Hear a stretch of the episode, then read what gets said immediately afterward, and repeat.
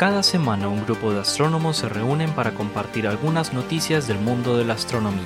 Este es el podcast del pregrado de astronomía de la Universidad de Antioquia. Estamos desde el observatorio, el podcast del universo.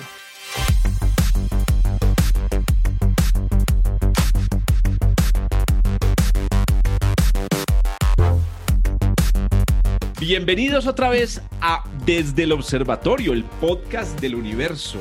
Este nuevo episodio estaremos hablando de lo último en Guarachas, en astronomía, astrofísica, cosmología. Como siempre, nos acompañan aquí los profesores Pablo Cuartas, Esteban Silva, Juan Carlos Muñoz, Germán Chaparro, profesores todos ellos del pregrado de astronomía de la Universidad de Antioquia, que es justamente el programa que organiza este, este podcast. Y el día de hoy tenemos eh, una invitada especial, como lo hemos hecho en, episodios pasados. Hoy hemos invitado a una amiga de toda la vida de la astronomía en Colombia. Eh, estamos hablando de Carla Peña. Eh, Carla es física de la Universidad Nacional y se doctoró en el Instituto de Astrofísica de Canarias. Actualmente está trabajando en la Universidad de Antofagasta en Chile como investigadora y académica en, la, en la universidad. Carla, bienvenida y muchas gracias por aceptar esta invitación. Muchísimas gracias por la invitación. Bueno, como siempre, Carlilla, bienvenida. Mete la, la cucharada cuando quieras. Vos, vos, más o menos conoces, pues nos has escuchado. Espero yo que seas una de las suscriptoras. ¿Ustedes qué dicen, muchachos? Sí. Sí, ella ya nos ha escuchado, pero yo, yo creo los que millones de, de, suscriptores que tenemos. sí, sí, Carla es una de las 15. ¿Cuál es la, eso te iba a decir, ¿cuál es la última estadística? Sí, no has, no, has, no has explicado que para poder ser invitado al podcast se tiene que suscribir. Eso es muy... Tienes toda la razón. Por favor, suscríbanse al podcast para que los inviten a este maravilloso podcast.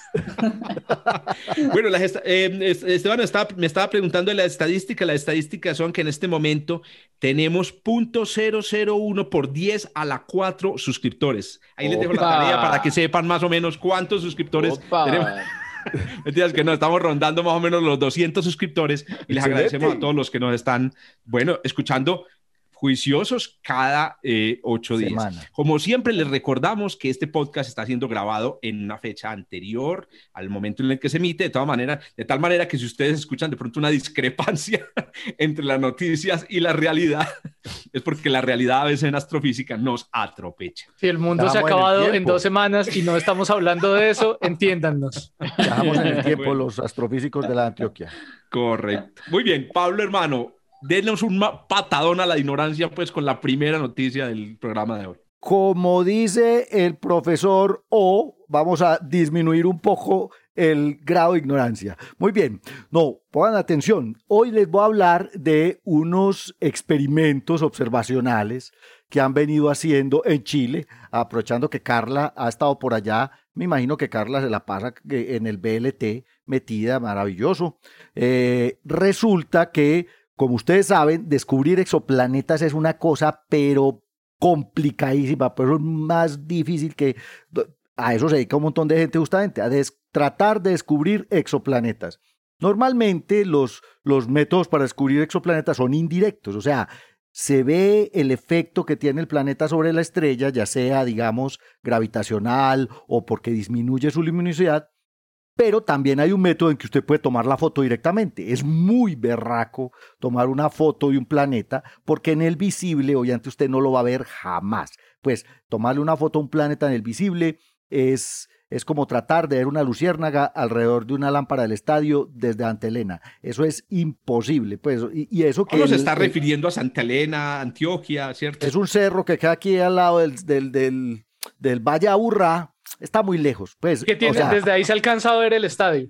Sí, claro, el estadio sí se ve, pero la Lucierna ganó. acuérdate, eh, acuérdate que las analogías tienen que ser con Texas, eh, eh, Iowa, ¿cierto? Para que todo el mundo... Póngalo así, póngalo así. en visible usted es imposible que pueda observar un planeta alrededor de una estrella, pero en infrarrojo sí hemos fotografiado planetas, porque pues, los planetas, sobre todo planetas gigantes, eh, muy jóvenes, o sea, sistemas planetarios jóvenes, donde el planeta todavía, digamos, está muy caliente por el proceso de acreción, porque está en proceso de, formación. Estos planetas, y además lejanos de su estrella, planetas a 10 unidades astronómicas de, la estrella, se, se han fotografiado del orden de 140 eh, de estos planetas gigantes. Entonces, a esto se le llama imagen, pues imagen directa, o sea, es una foto en infrarrojo, le ponen un coronógrafo, que es como un aparatico que se pone, digamos, en la cámara para tapar la estrella, para que la luz de la estrella no estorbe mucho, y la cámara infrarroja, pues el detector de infrarrojo del telescopio, es capaz de detectar, ojo, el contraste de temperatura del, del, planeta con respecto al, al, fondo, pues al, al, medio interplanetario que está fotografiando. ¿No, es que, no se podía tapar el sol con un dedo? Con un coronógrafo se puede. Con un coronógrafo sí. Exacto, y es lo que hacen los astrónomos. Entonces, resulta que un grupo de más de 30 astrónomos, este paper tiene más gente que un berraco, hermano de más de 20 instituciones diferentes dijeron, no, espérese, pero es que si podemos fotografiar planetas grandotes, ¿por qué no vamos a poder fotografiar planetas chiquitos, cierto? Tenemos que buscar planetas de tipo terrestre, supertierras pueden ser, en la zona de habitabilidad de estrellas. Eso tenemos que ser capaces de hacerlo, pues cómo no vamos a poder hacerlo. Pero el problema es que cuando los, de nuevo, los sistemas planetarios ya están, digamos, formados, ya tienen cierto tiempo de su dinámica, están evolucionados, los planetas son muy fríos, pues se enfriaron hace rato. Entonces, detectar con infrarrojo, por ejemplo, un planeta Tierra alrededor de una estrella como el Sol, es una tarea, pero la hijuemíchica. Entonces, ¿qué hicieron estos eh, astrónomos? Pidieron prestado uno de los del BLT, uno de estos telescopios de 8 metros de BLT, de hecho el cuarto, que es Yapun, que es el, eh, es la palabra eh, mapuche para Venus si ustedes lo recuerdan. Y entonces, con este, este telescopio tiene adaptada una cámara que es el, la cámara VISIR, que es una cámara entre visible e infrarrojo, infrarrojo cercano e infrarrojo medio, para tratar, ojo, de detectar planetas alrededor de Alpha Centauri de cualquiera de las dos estrellas. La, una de las estrellas más. Es, la segunda estrella más cercana al sistema solar. Exacto. Hay que recordar que Alpha Centauri es un sistema triple que tiene un sistema binario, Alfa Centauri A y Alfa Centauri B, son dos estrellas parecidas al Sol, eh, y la tercera estrella del sistema es Próxima, que es la estrella más cercana al sistema solar. Ya sabemos que en Próxima hay un planeta, pero nunca lo hemos visto, lo detectamos por velocidad radial. Pero lo que hicieron estos, estas personas, estos astrónomos, fue un experimento maravilloso y es que pusieron esta cámara potenciada pues con los últimos juguetes a a apuntarle al sistema binario de Alfa Centauri. Entonces están viendo la estrella A y B mientras una orbita la otra eh, y con una cámara infrarroja. Pusieron el coronógrafo tapando las estrellitas y tratando de encontrar objetos planetarios ahí, en esa región, porque además, como es un sistema binario, resulta que las zonas de habitabilidad de ambas estrellas, cuando las estrellas están más cerquita, que se encuentran como a unas ocho unidades astronómicas la una de la otra, las, las zonas de habitabilidad pues también están muy cerquita la una de la otra, incluso se acercan casi a unas dos o tres unidades astronómicas la zona de habitabilidad de una con respecto a la otra. Esto es una cosa genial, o sea, uno allá tendría, sería como un carrusel vivir en, en Trisolaris, ahorita hablamos de los trisolarianos. Tendrían varios soles. Pero entonces, ¿cuál es la idea? La idea era ver si con la cámara VISIR del BLT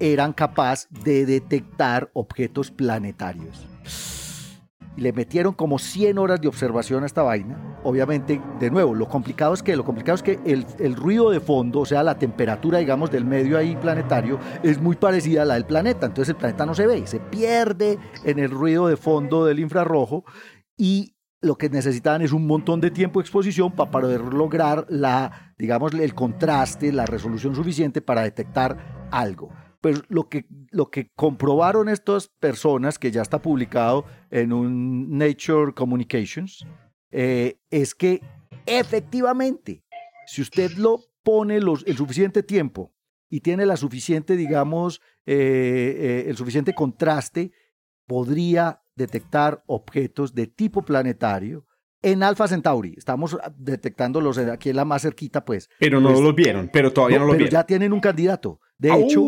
encontraron un candidato a planeta alrededor de la estrella A.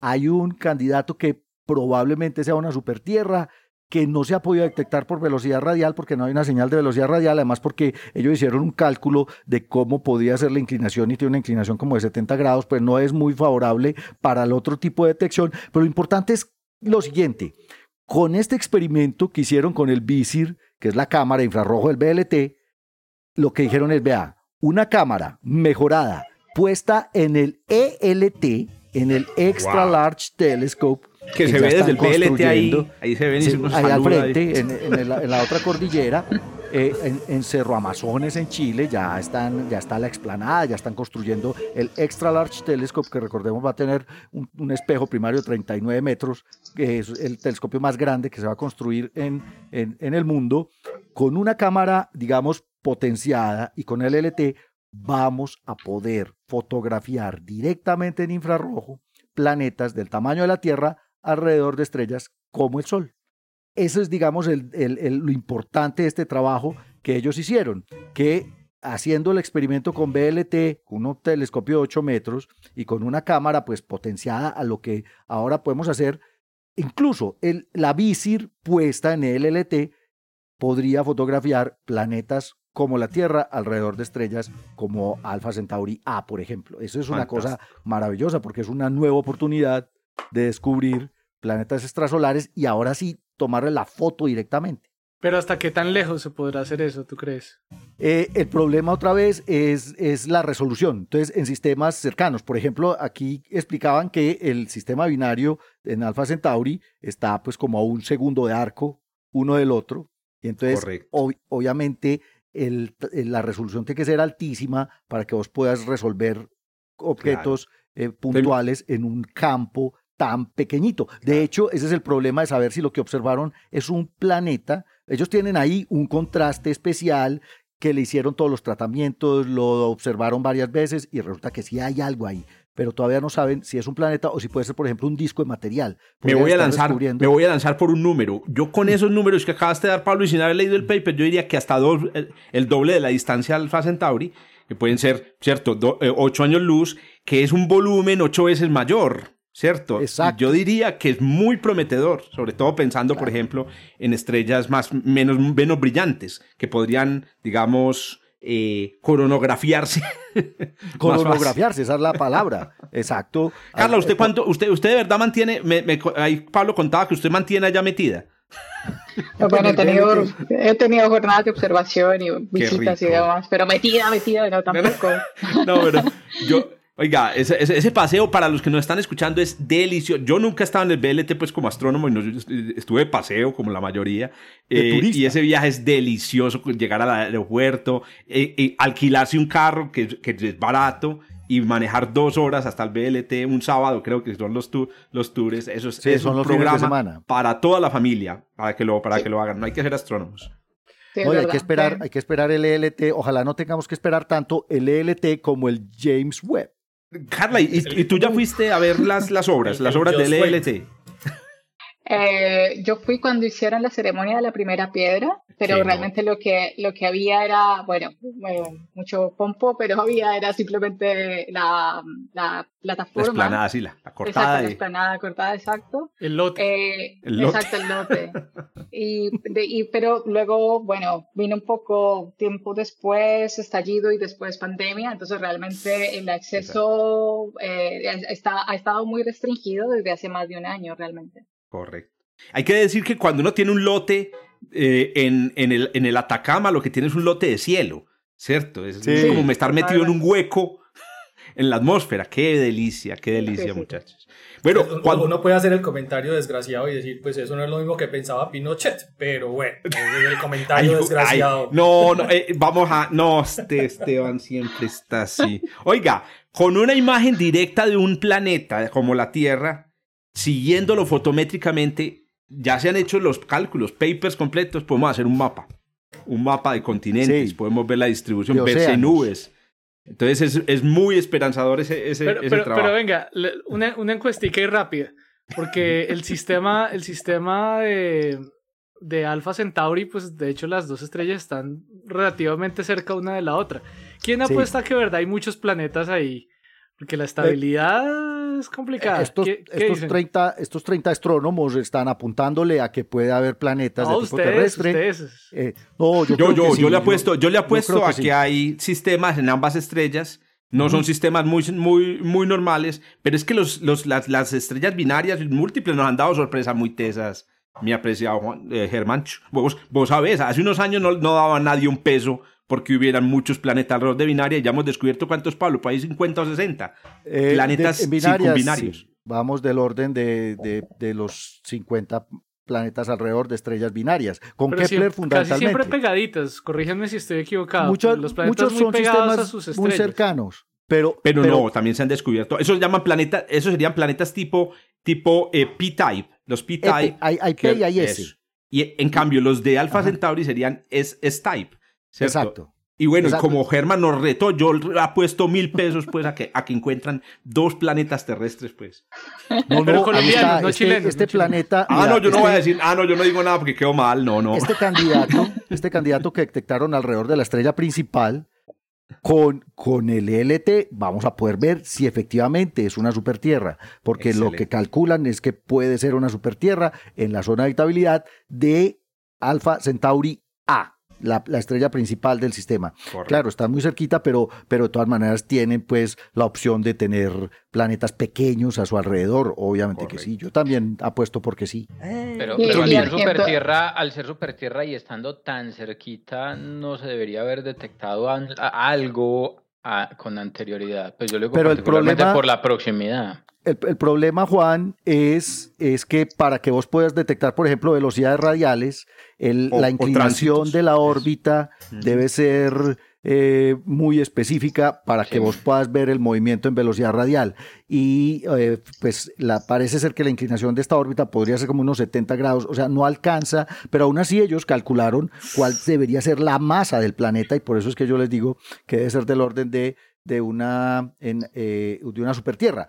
Hay que seguir haciendo observaciones. Esto ya da pie para que todo el mundo esté apuntándole a Alfa Centauri y tratando pues de claro. descubrir si lo No, que hay que empezar a buscar los datos de Gaia de. Alpha Centauri, porque también en datos astromet en astrometría podría salir alguna cosa. Harley iba a comentar algo. Sí, solamente quería decir que, que igual también es importante tener en cuenta los compañeros a gran separación. O sea, igual, independientemente que no estén ahí súper pegaditos los compañeros, las estadísticas de grandes separaciones están subiendo como espuma todo el tiempo. Entonces, Correcto. pues existe también la posibilidad. Ahorita mencionaba Pablo distancias de 10 unidades astronómicas. Yo he escuchado de imágenes directas de planetas a 200 unidades astronómicas, Sí. que es un número inmenso para el sistema solar, pero podría... Es que, es que, ah, es que los planetas... No, es que yo no sé por qué la gente se dedica a las galaxias, se dedica a la cosmología. Claro si todos que- deberíamos dedicarnos a los exoplanetas, hombre. En, Al- en Alfa Centauri, 200 unidades astronómicas es la distancia a la que está próxima, próxima, Ya. está como a 500. Ya, ya- Ya ya es que hablaste estrella. todos, me causó mucha risa por dentro ahorita que Pablo dijo que hay un montón de gente buscando planetas y yo un montón de gente. ¿Cuán- En el mundo, ¿cuántos son? 100. Sí, e- exagerando, para redondear fácil el número. ¿sí No, no, qué? métrico, 30 en son, son 100 artículo. buscando planetas y 10.000 haciendo teoría. Bueno, esa, esa es más o menos la broma. Oiga, creo que el dato es 50.000 astrónomos en todo el mundo. Creo que no hay más de 50.000 astrónomos y- y en, en todo el planeta. O Entonces, sea, la Unión Astronómica superior. Internacional. Pero El 50 mil en todas las áreas o solo en los todas las áreas, no, en todas las áreas. En todas Lo que quiero decir es que... Contando todo, o, digamos, Todo. contando hasta postdocs. Increíble. Sí, sí, sí, sí, sí, sí, contando a gente que, sí, sí, profesionales, ¿Cómo digamos gente que que ha terminado un doctorado. Porque es que, por- O no, sea, lo digo hasta específicamente. ellos los cuentan. No, no, no, no me, to- no me entiendan mal. Eh, porque lo que quiero decir es que los, lo- los miembros de la IAU son como 20 mil o 20 y pico mil, pero es porque eh, Claro, no- no todo el mundo cuentan, es- no cuentan toda la gente que está haciendo investigación. Claro, claro. Entonces, Pero el número No es orden de magnitud. Están- Lo que, lo que sí es interesante es que, que- que uno creería que son... Bueno, uno no, yo digo, muchas personas pueden creer que hay millones de astrónomos o millones de físicos y físicas, millones de, de biólogos y realmente los No, científicos vení, ¿quién son más bien escasos. eso, por favor? hombre? Yo creo que son más escasos los que creen que hay millones de astrónomos, hombre. No, no, pero realmente, realmente vale la pena llamar la atención. No es que crean, es que realmente ni siquiera la gente piensa en eso. Piensa en ¿Cuánta ese gente hay haciendo? Ni, nosotros alguna Ni vez nosotros, nos, nos hemos sentado a mirar eso. Y realmente, comparados con la población mundial, con la población de una ciudad, de un país, pues somos despreciables, pues una cantidad ínfima. O sea, podríamos meter a todos los astrónomos del mundo en un pueblito de Antioquia. Y, ya, como Germán lo puso, y ya como Germán lo puso así, pues o sea, somos poquitos y hasta hay postdocs. Y hasta con postdocs.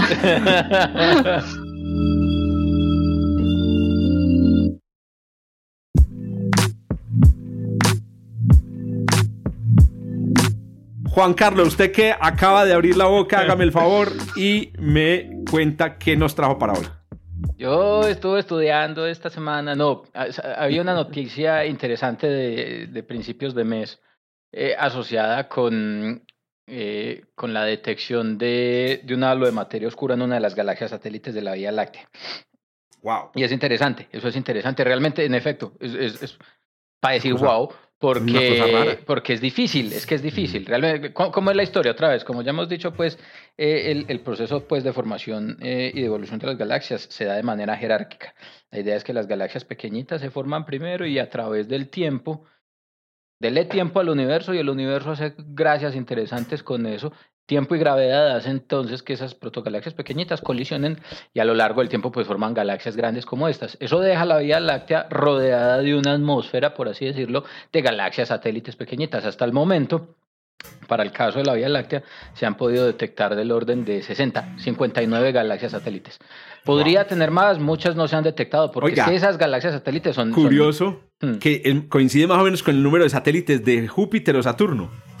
no, pero eso es pura curiosidad. Eso va a cambiar, eso va a cambiar de aquí a dos años. Coincidencia, no, yo digo coincidencia. Entonces, ah, eh, eh, eh, el, el, el cuento aquí es que hay poquitas por varias razones. La primera es que son nosotros estamos ubicados en una región de la galaxia, en el disco de la galaxia, donde es difícil explorar el 100% del panorama de la Vía Láctea. Estamos en el disco de la galaxia y es haga de cuenta que usted compró un sofá, le hizo un hueco a uno de los cojines de la mitad y se lo metió en la cabeza tapándose los ojos. Solamente alcanzamos a ver unas porcioncitas muy pequeñitas, eh, libres, eh, hacia el frente porque la espuma, lo que tenemos en el disco, nos, nos, nos cierra mucho el campo de la visual.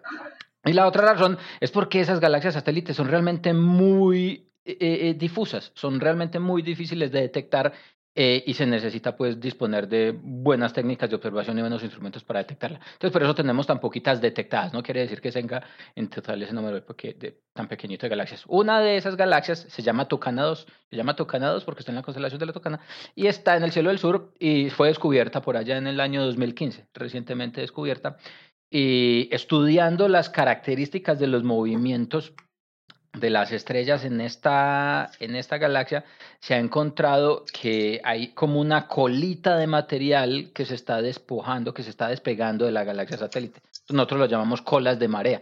Son colas de marea, le llamamos colas de marea porque son pedazos de marea que han sido jalados gravitacionalmente por el campo gravitacional de la, vía, de la Vía Láctea sobre la galaxia, de la misma manera que la Luna ejerce mareas gravitacionales sobre la, sobre la, sobre la Tierra. Si el campo gravitacional de la Tierra fuera un poquito más débil, las mareas de agua subirían mucho más y eventualmente podrían arrancársele, despegarse de la superficie de, de la Tierra.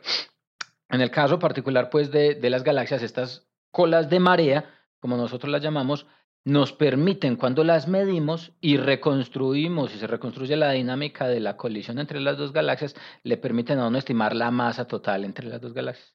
Y lo que ha estado resultando del análisis de los datos de, de, de, las observaciones, mirando los movimientos de unas cuantas estrellas, no vayan a creer que es un montón de estrellas, no, esta galaxia 47, eh, Tucana 2, perdón, eh, eh, Tucana 2 eh, es una galaxia para la cual se han detectado contable número de estrellas. No es como ver una galaxia que uno dice, ¡jue madre! ¿Qué es ese montón de estrellas? No, caben, usted le puede poner la tarea a un niño de que cuente cuántas estrellas eh, hay en la tabla. Eso es otra cosa que podríamos decir. La astronomía y la astrofísica es la ciencia de los números pequeños. Somos expertos en números pequeños. ¿De los números pequeños o los ah, números grandes? De los números pequeños sobre un universo muy grande. Eh, Entonces, con esas pocas estrellas, lo que se ha podido encontrar es que los movimientos que ya siguen son muy particulares y sugieren que la masa de la galaxia satélite que las está jalando o de la que ya provienen es mucho más masiva que lo que inicialmente se creía. La, la, estimación no, no, no es, yo no tengo aquí en este, en este caso pues la estimación del valor de la masa,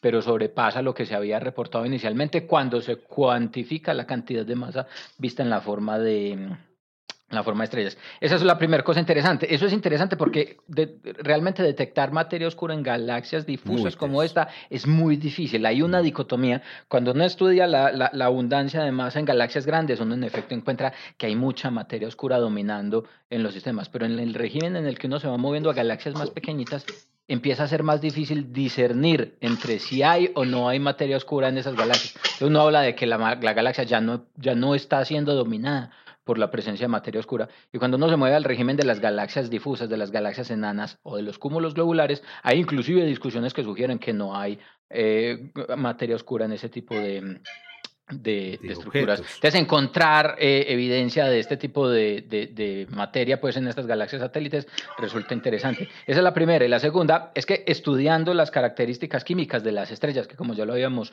mencionado en algún otro programa, se estudia a través del análisis de la composición química eh, detectada por el espectro de las estrellas. En el espectro de las estrellas aparecen huellitas, líneas de absorción o líneas de emisión que nos permiten identificar qué abundancias químicas hay en esas, en esas estrellas que están emitiendo luz.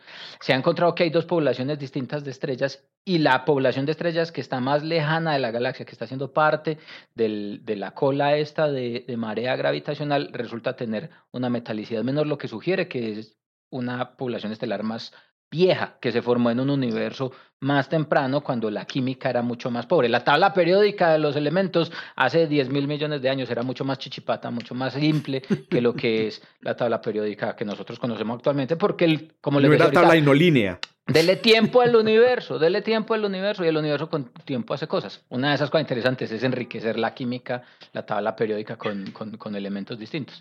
Entonces, estas estrellas tienen abundancias químicas distintas, lo que sugiere que esta galaxia Tucana 2 se pudo haber formado en el universo temprano como la colisión de dos galaxias que condujeron entonces a tener una población estelar con unas abundancias químicas en la periferia y unas abundancias químicas distintas, más enriquecidas en su interior por las características eh, eh, por medio de las cuales pues, se da la, la, forma como el gas estimula la formación de estrellas en la región central después de una, de una colisión y tener entonces una composición química mucho más rica en su región, su región central.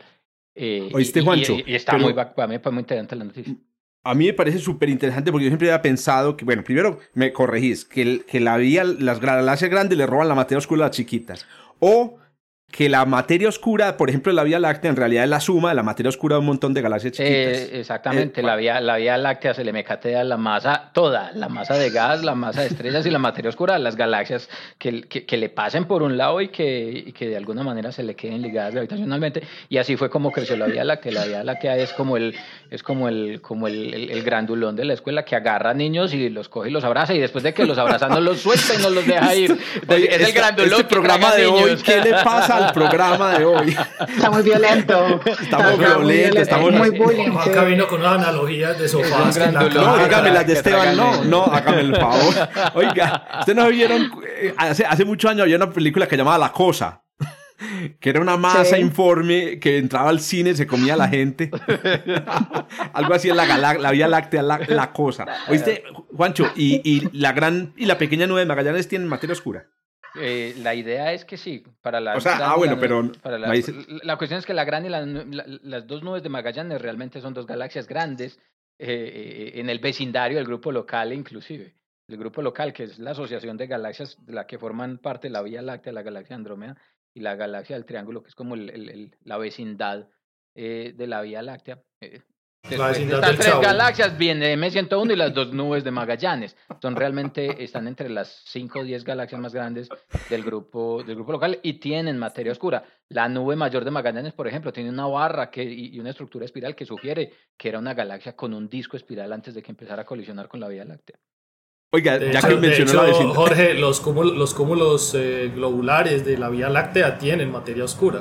Qué, bien. Pero, pero bueno, sí, lo que, lo que dicen Juancho y vos es que no han detectado. Oiga, ya que pensás, em, está bueno como un ejercicio para los estudiantes que nos están escuchando. A ver, si, si, si el grupo local es la vecindad del Chavo, ¿quién sería el profesor Girafales y doña Florinda? Ahí se los dejo. Tarea de astrofísica al grupo local.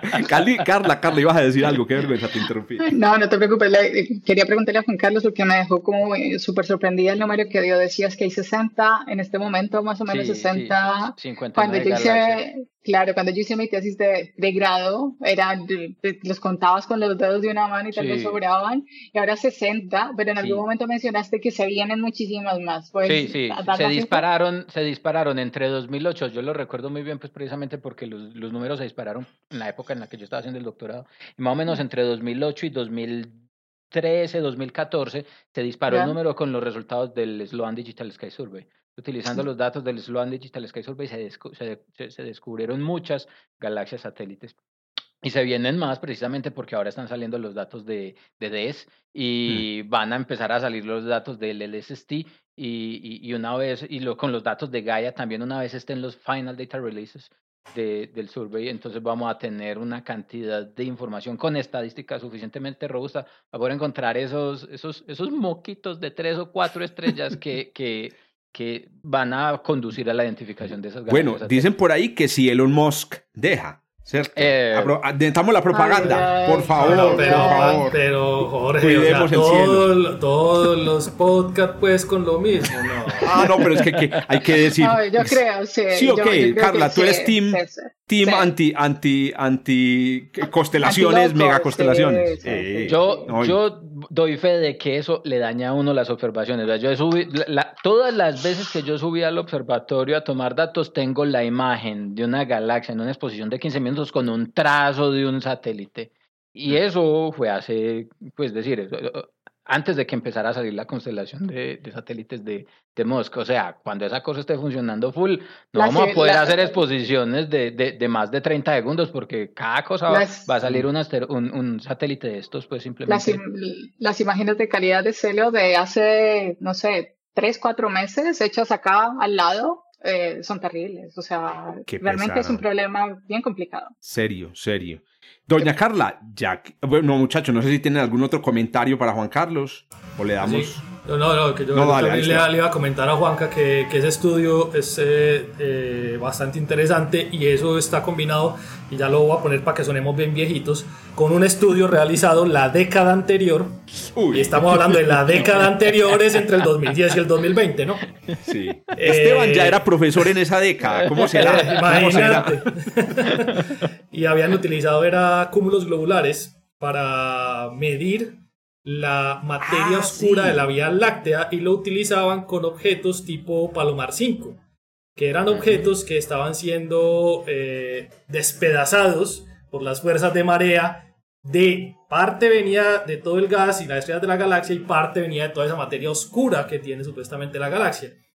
Y eso empezaron a llevarlo hacia atrás, eh, quiero decir, hacia más allá, a otras galaxias en el tiempo, y ahora se están utilizando lentes gravitacionales para utilizar, eh, perdón, para medir cómo es la materia oscura en las galaxias primordiales a través de la medida de la población de los cúmulos estelares de esas galaxias, que no se alcanzarían a ver si no fueran por lentes gravitacionales. Ah, utilizan las lentes como, como telescopios. Para Sí. ver, para ver ahí los, los... Ah, qué belleza, sí, hombre. Claro, solamente han visto tres hasta, hasta la fecha, pero con eso han hecho una extrapolación así No, no, espectacular. no, otra vez, con los datos del Digital Sky Survey hay estadística robusta de, de, ¿Qué de no? lente cósmica. Y, y cuando digo estadística robusta, es, robusta es que hay más de tres. Ah, bueno. Por ahí eh, hay más de tres, o sea, más o menos cinco. No, no, hay, hay, hay suficiente estadística. aquí un poco de hay, nuestra suficiente, área. hay suficiente estadística, hay suficiente estadística en muchos casos para hacer cosas razonablemente robustas. Excelente.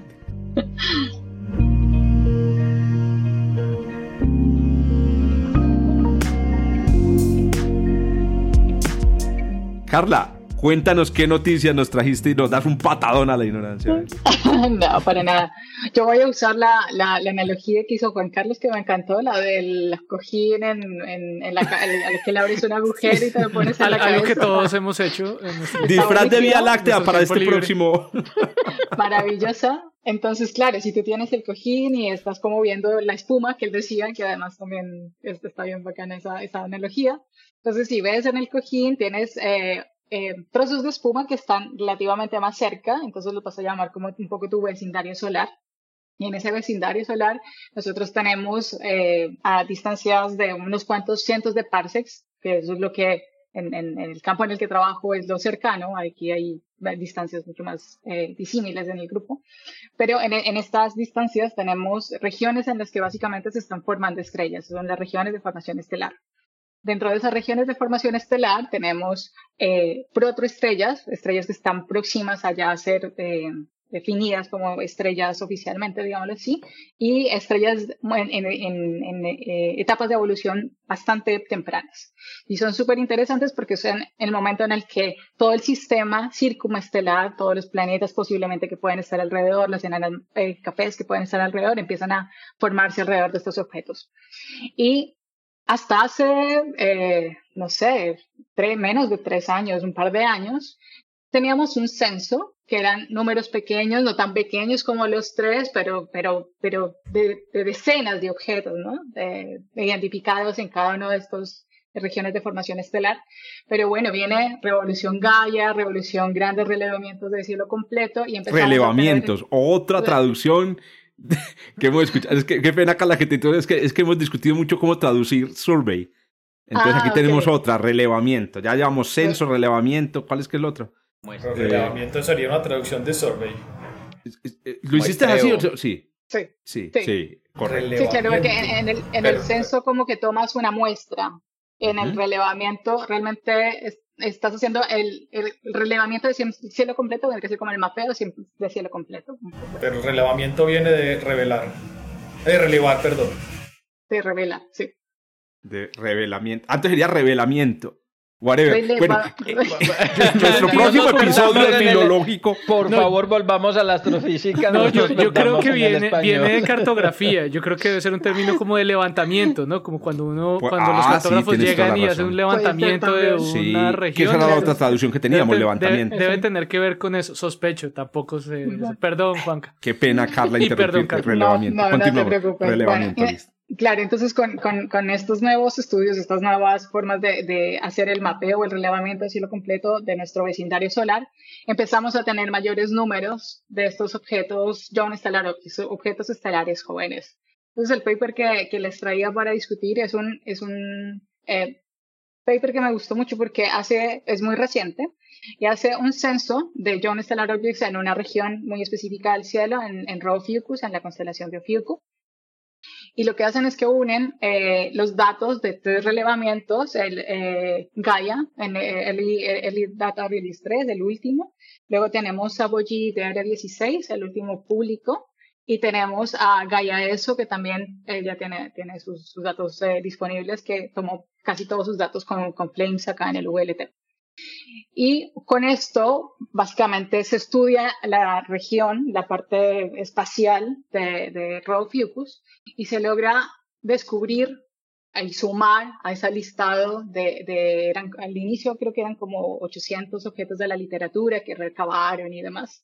Se suman unos 200 adicionales que eh, descubrir John Stellar Objects tampoco es que sea una, una, cosa así como de todos los días, pero entonces de un suáquete llegas con 200, sumas 20 objetos con discos, que son súper interesantes para ver si de pronto existe algún eh, objeto de masa planetaria que sea alrededor de, formándose alrededor de alguna de estas protoestrellas, y 50 impostores, 50 objetos que estaban siendo tenidos en cuenta en toda la parametrización de toda la área y que realmente no hacían parte del, de, del en general. Y esto al final es como una cosmografía de esa zona del cielo en el cual básicamente logran separar la zona en dos regiones, una en la que efectivamente eh, los objetos tienen una edad coherente con la esperada en la zona y logran separar otro grupito en el cual es, eh, eh, tienen, son objetos que tienen alrededor de unos 10 millones de años, cuando en Rofiku tú esperas objetos de máximo 3, 4, 5 millones de años. Entonces, además, en la zona está superimpuesto eh, Over Scorpio, que es otro, otra región, otra asociación de formación estelar en, en la zona. Entonces, en el estudio no se subestructura la zona, sino que se logra separar al final usando, bueno, técnicas de Machine Learning y demás que tratan de tener todas las variables dispuestas en todos estos tres surveys agrupadas inteligentemente para tratar de discernir qué poblaciones hay en una zona y qué poblaciones hay en otra zona. Y eh, obviamente utilizando datos astronómicos que son no monetizados, que ya eso es una, una, gran ventaja. Y con esto es eh, lo que quiero como enfatizar es que eh, zonas del cielo que antes suponíamos que estaban súper estudiadas, súper mapeadas, súper entendidas, súper bien caracterizadas, que las edades, que la lista de, miembros era este ya nada más. Llevamos un par de años en que básicamente toda la astronomía relacionada con este tema está eh, revolucionada.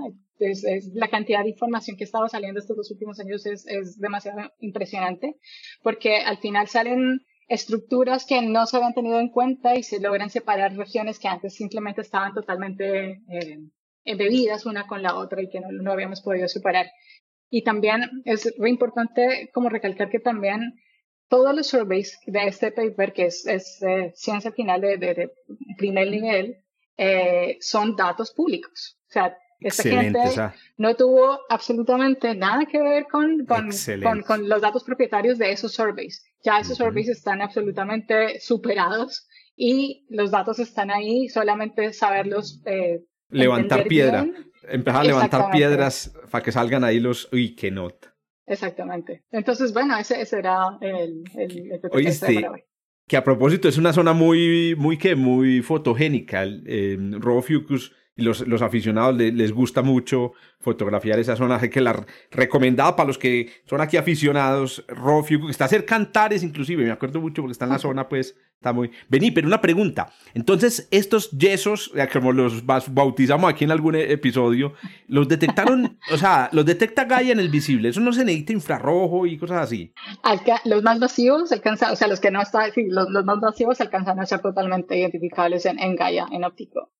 Excelente. Y luego lo que haces, la, luego, claro, tienes Apogee y Apogee es, es, espectro banda H, entonces ahí tienes como la confirmación de que lo que estás teniendo en el óptico no es un contaminante.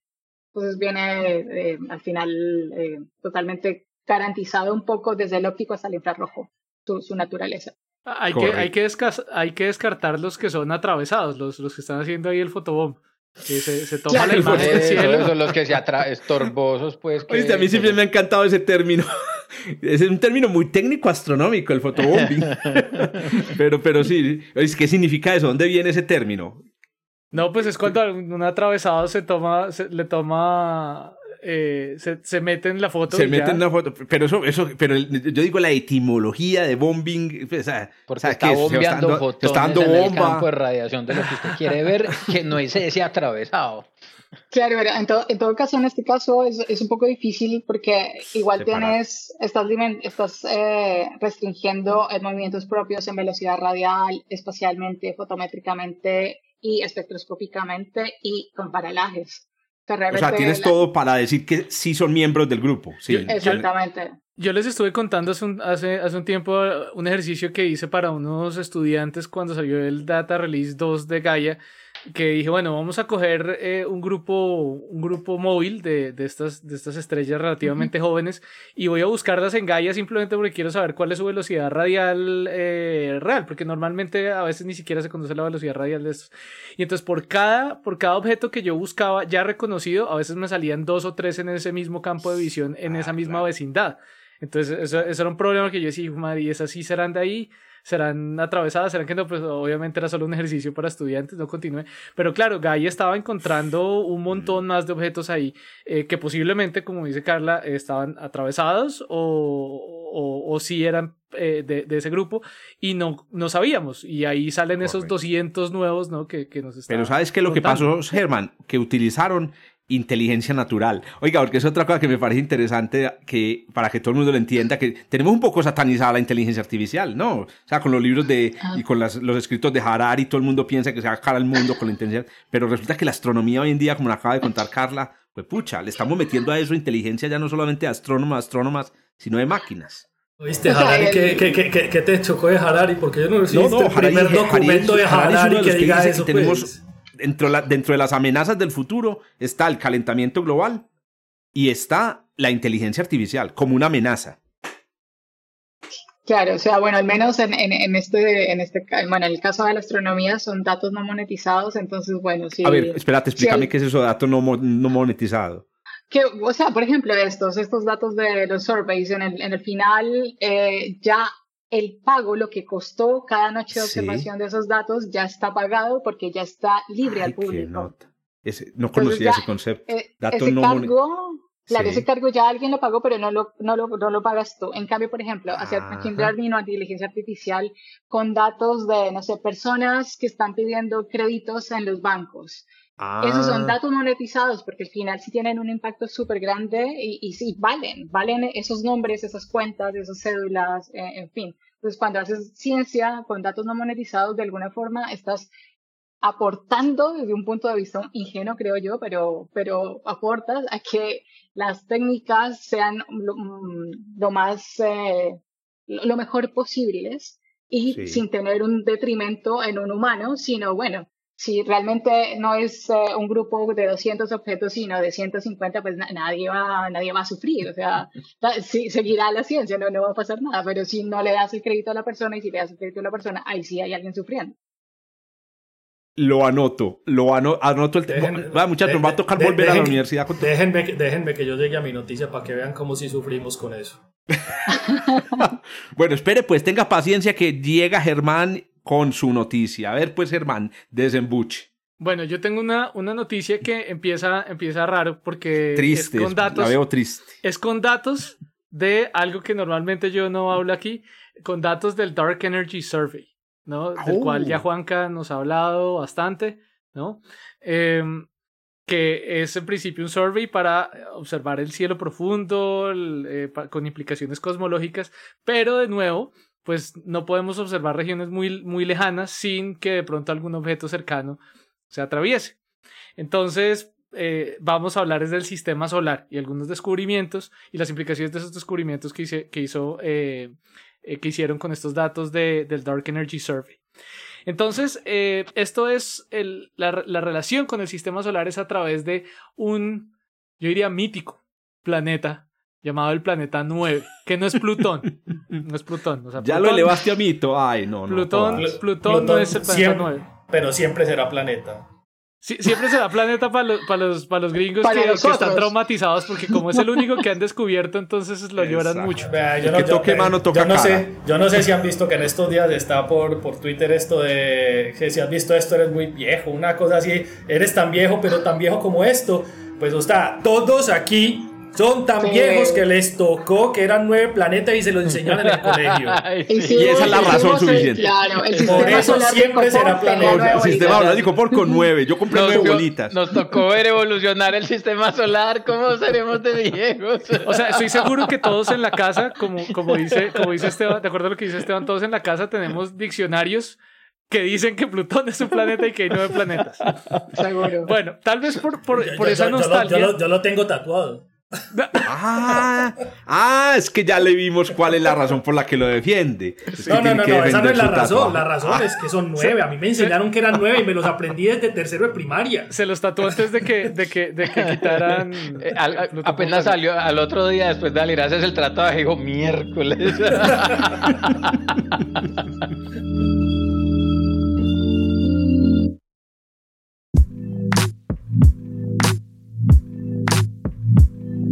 No vamos a dejar a Germán, Germán, por favor. Dale, dale, dale, volvamos, bueno, volvamos. tal vez por nostalgia del planeta 9, eh, pues desde hace un tiempo, eh, de hecho es del 2014 más o menos, hubo un artículo eh, de un par de señores, Shepard y Trujillo, quienes encontraron seis objetos llamados ETNOs, ETNOS, Extreme Trans-Neptunian Objects, que son objetos que se detectan aquí cerquita, es decir, cerca al sistema solar interior, pero por las características de su órbita se deduce que, por ejemplo, eh, son objetos que están a que, tienen su perihelio por allá a 80, 100 unidades astronómicas, o sea, bastante, bastante lejos. Sofelio, perdón, Sofelio. Eso sí, sí. Em, y entonces, em, se han descubierto varios de estos objetos con, con, pero apenas, digamos, varios, pero ahí sí es todo lo contrario que decíamos hace rato. Cuando digo varios es seis.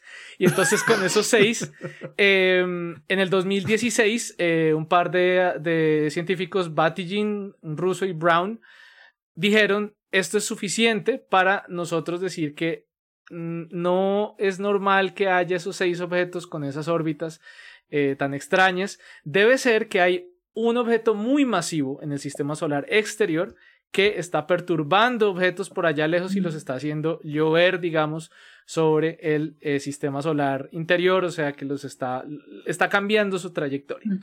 Y entonces eh, ahí apareció la hipótesis del planeta 9, un posible planeta de más de 5 masas terrestres posiblemente, a una distancia de entre 400 y 800 unidades astronómicas, eh, que posiblemente está perturbando estos objetos.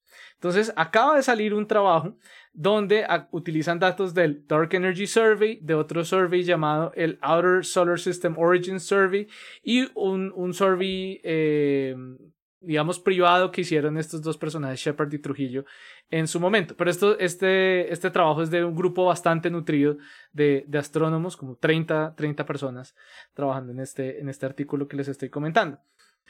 Y entonces lo que ellos observan es que esa, esa conclusión a la que se llegó originalmente con estos seis punticos, con estos seis objetos transneptunianos, em, estaba muy viciada por un sesgo de observación, es decir, que simplemente porque estábamos viendo en una región muy específica del espacio, explorando una región de parámetros orbitales también relativamente reducida, pues estaba encontrando algo raro. Y lo que ellos hicieron fue apuntar a diferentes regiones del cielo y efectivamente en todas las regiones del cielo en la que apuntaron, siguieron encontrando estos objetos. Entonces, estos objetos que habían encontrado, que habían dicho, no, están raros porque están todos ubicados en un mismo lado, era simplemente porque estábamos mirando solo a ese lado. Y entonces hicieron un procedimiento estadístico con el cual eh, verifican que la distribución de estos objetos no es especial, no es extraña, es uniforme. Entonces, por lo menos el argumento que había para decir que había un planeta 9 a estas distancias que tiene que ver con esta perturbación de estas órbitas, parece que se cae. No es que se caiga del todo, porque hay otras ideas, pero en particular para, para eh, el tema de la distribución de órbitas, parece que no, no hay un agrupamiento angular, es la conclusión. Eh, por lo tanto, esa evidencia no se puede utilizar para decir que hay un planeta 9. Que comiencen los Juegos del Hambre. Porque ahora ya espero la respuesta de Brown y Batigin, que a propósito es un personaje, ese Batigin es un personaje eh, en las ciencias planetarias y tiene, pues, creo que toca la guitarra eléctrica en una banda, bueno, es un, para que lo busquen. El caso es que me imagino la defensa, ya viene la defensa porque es que, claro, en todos estos años se han construido argumentos teóricos, otras observaciones. es que hasta, hasta, pensaron que, había, que podía ser un agujero negro primordial en algún momento. No, Estaba causando esta perturbación de las órbitas. Yo no, sé, yo no sé si se acuerdan, pero, pero ese, esos estudios de esos objetos es eh, importante y tiene varios proyectos. Yo sé que eh, en un eh, podcast pasado yo les comenté la noticia, sé que Pablo como no los escucha pues no se acuerda, y es sobre este mapeo de las enanas marrones que hay alrededor del Sol y el proyecto se llama Backyard Walls Planet 9. Es un proyecto que de hecho está muy relacionado con eso que estaba diciendo Germán. Entonces, eh, ah, ese tipo de búsqueda de esos objetos que no Porque estaban buscando el, planeta 9 justamente en infrarrojo y se, y se puede confundir. Pero no, pero no estaban, aún. Ese es un proyecto que, que, está todavía en funcionamiento. Excelente. De, de, ese, de ese proyecto justamente ayer o salió básicamente como, no sé, 500 enanas tipo T, las más frías, las, las enanas marrones, cafés más, más, más, frías, que a la vez son miembros de estos eh, grupos jóvenes de movimiento, los Yomovi Groups. Uh, buenísimo. Porque claro, donde se forman estrellas, forman esas, esas cositas. Entonces ya las secuencias de esos Yomovi Groups realmente llegaron a las T's hace un par de días. Excelente, excelente. O sea, que también hayamos hablado de eso, que entre más objetos pequeños tengamos y más estadística, mejor entendemos la función inicial de masa y todas estas cosas. Y mejor entendemos que no es el planeta 9. Oiga, no, pero me rompiste el corazón, Germán. No, Cuando, yo pareciera que esta, es mi obsesión, romperte el corazón aquí. No, este es que es Germán, Carla siempre trae unas noticias en las que me deja a mí triste yo, porque yo soy el más emocional, siento yo en este grupo. Yo, yo, me, yo me apego a las ideas, me apego a los descubrimientos y llegan estos tipos. Hay que avanzar. Pero yo, sí, yo, creo que, yo creo que estás yo, creo, Jorge, que estás confundiendo, confundiendo conceptos. Emocional no es lo mismo que terquedad. Ojo con eso. las emociones Yo, la verdad, el más emocional de este grupo, eh, en el top número uno está Pablo. Ay, no hay nada que hacer. Es que Pablo, Pablo yo no sé, yo no sé. Yo creo que él, él, él va. Diría que él escucharía este podcast después, pero sí, no, no, no lo va a escuchar. no lo va a escuchar. Sa- ¿Saben No qué? a escuchar. Hagamos un pacto. Que nadie le A cuente ver. a Pablo esta noticia. Me parece bien, listo. De. Queda entre nosotros, no pilas pues Carla. nada. No vaya a decir No, absolutamente nada. tranquilos. En cambio, yo lo estaba mencionando porque pensé que estaba por ahí, pero ya me di cuenta que no está. Perfecto. Bueno.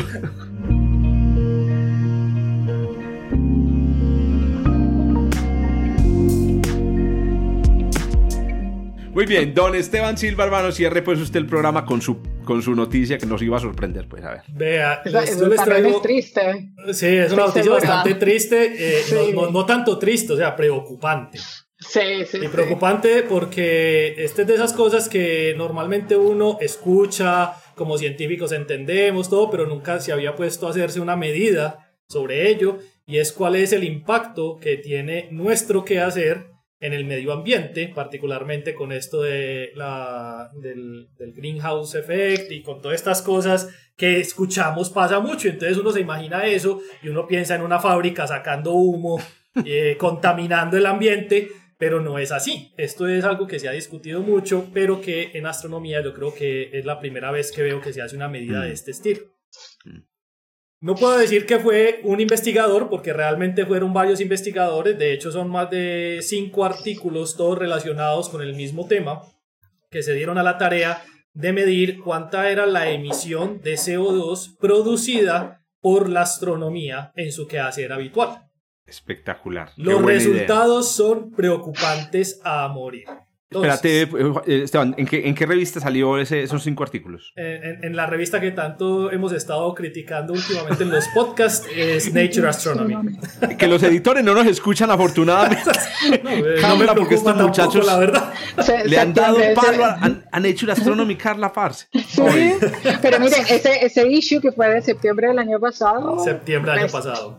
sí. Espectacular. Es muy bueno, ¿no? De hecho, eso, eh, recomiendo mucho la lectura de los artículos.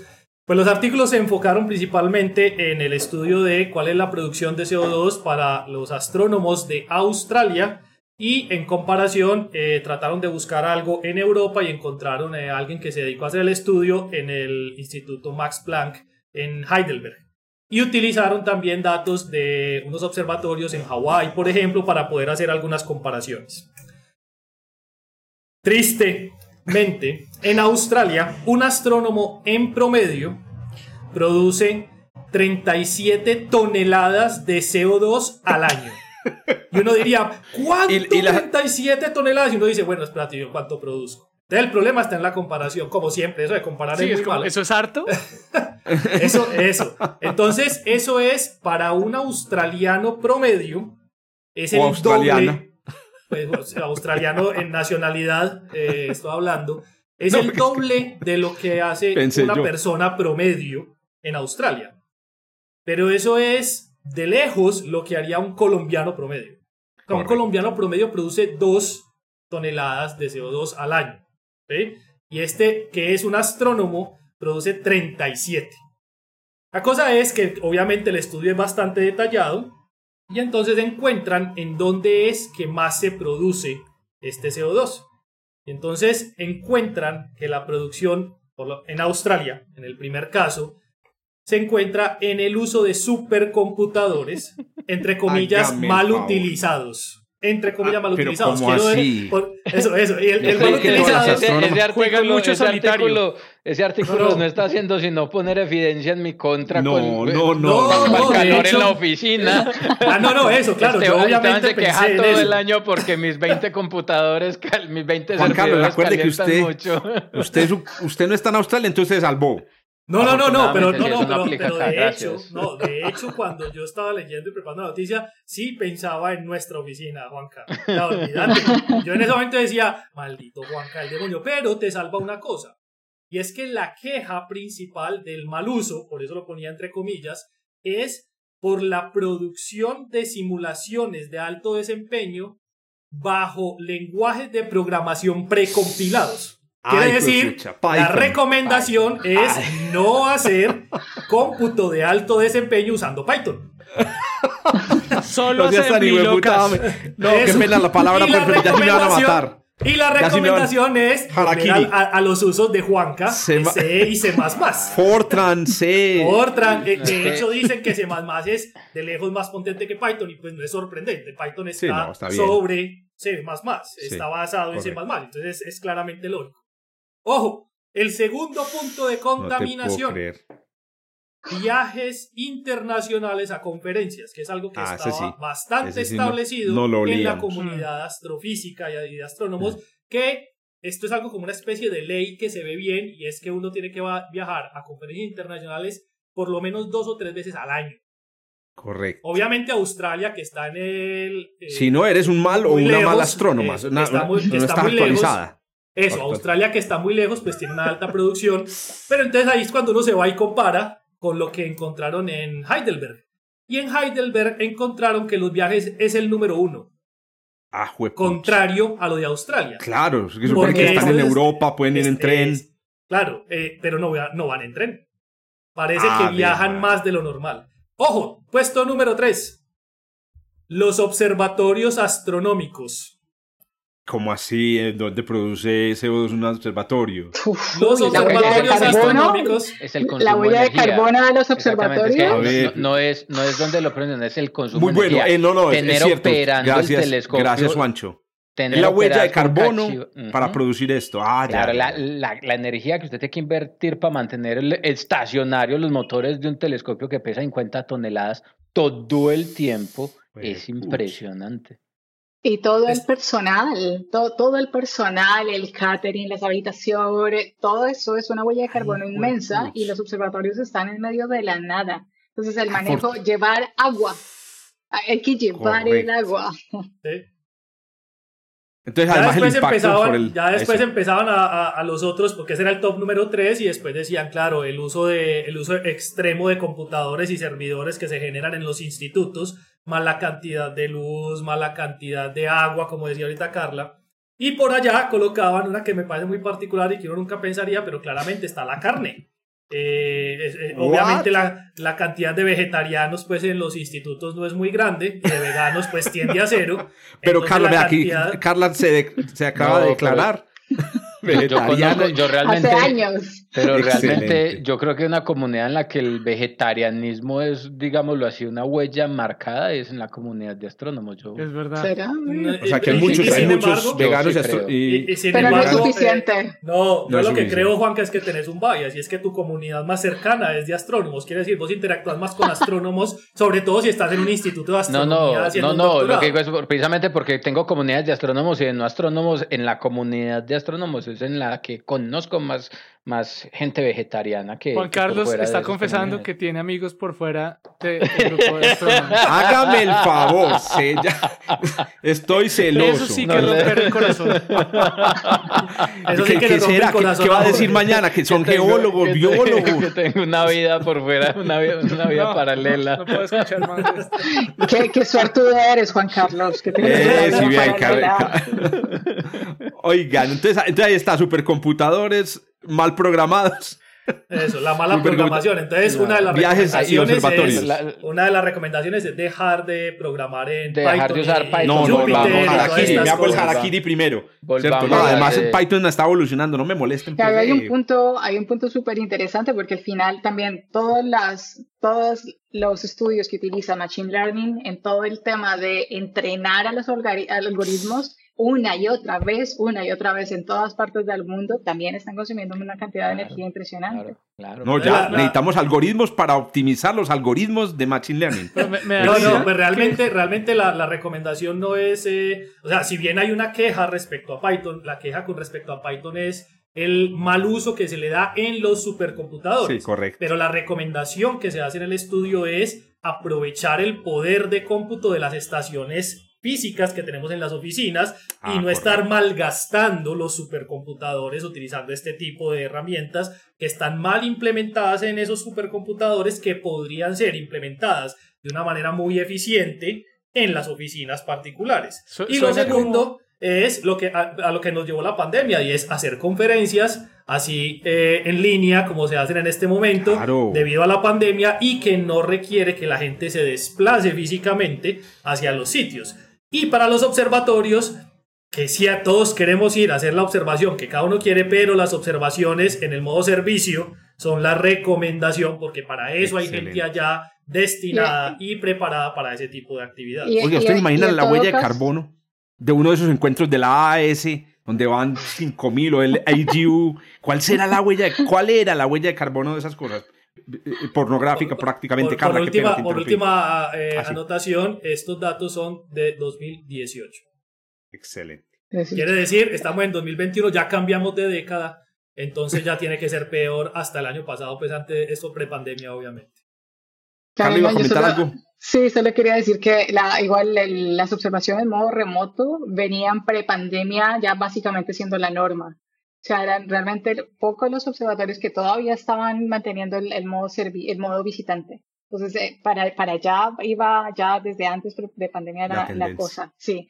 Y otra cosa que quería decir era que ese, el tema que, que mencionaba Esteban sobre lo- los modelos en los computadores que eh, consumen muchísima energía es básicamente como el, el, la, la cola, ¿cómo se llama esto? La, el- la culebra que se muerde de la cola. Bueno, no sé, yo soy súper mala para los bichos, pero bueno, lo que fuera.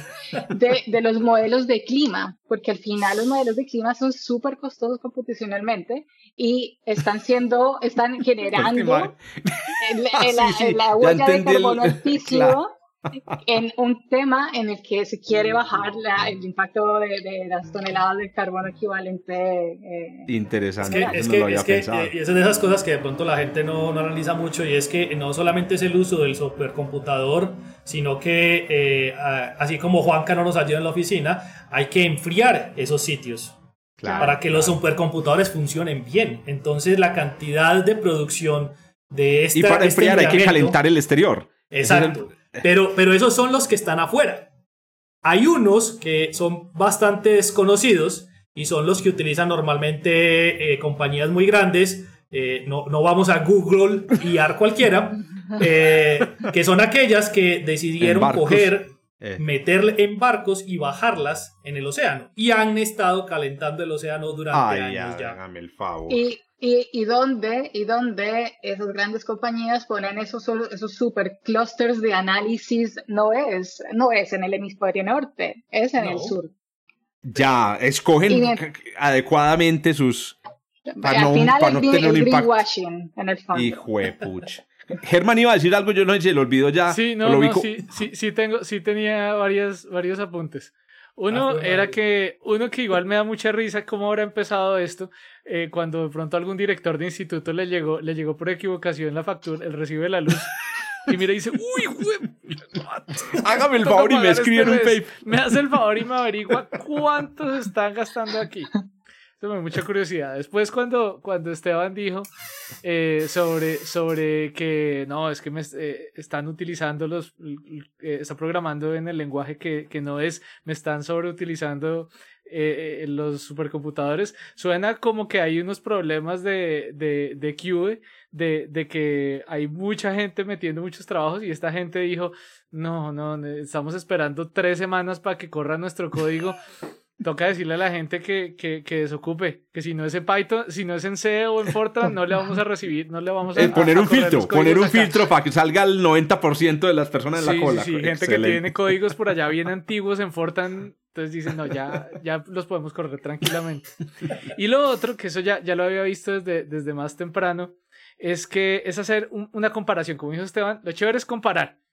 Entonces, póngale cuidado cuánto utiliza Bitcoin. Ustedes saben que Bitcoin eso es lo máximo, Bitcoin ahorita sube, baja, la gente se hace millonaria, pierde todo.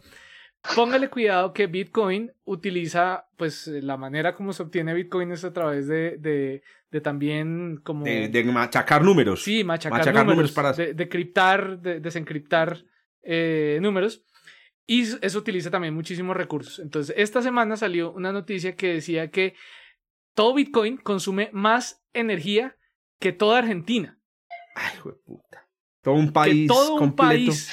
Así solamente- que nos vamos a dar palo en astronomía versus darle palo al capitalismo. No, yo voy a seguir corriendo mis códigos en Python.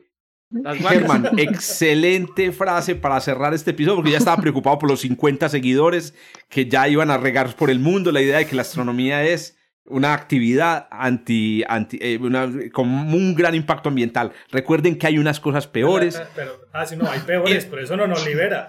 No, exacto, exacto, pero ven, aquí viene lo otro.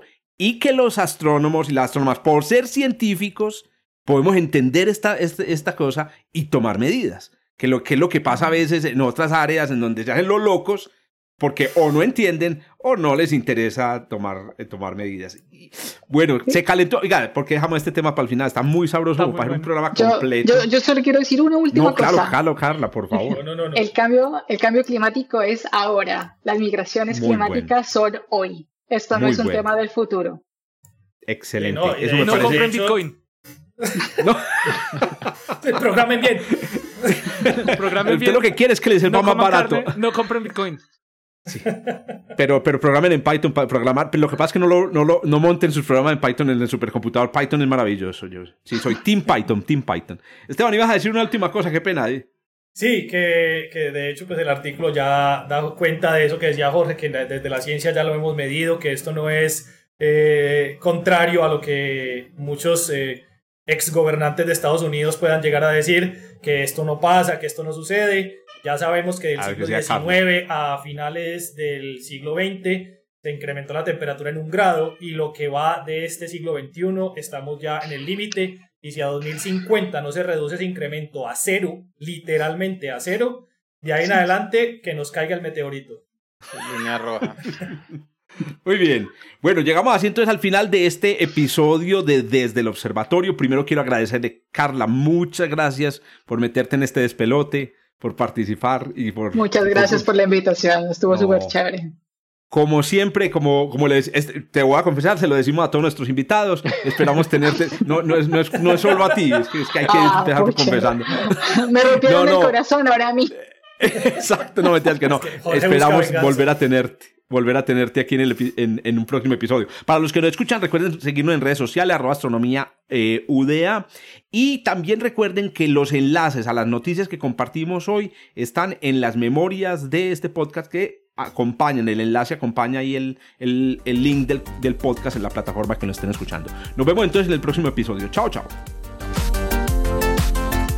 Gracias por escuchar desde el observatorio. Estamos en Spotify, Apple Podcast, Google Podcast y muchas más plataformas.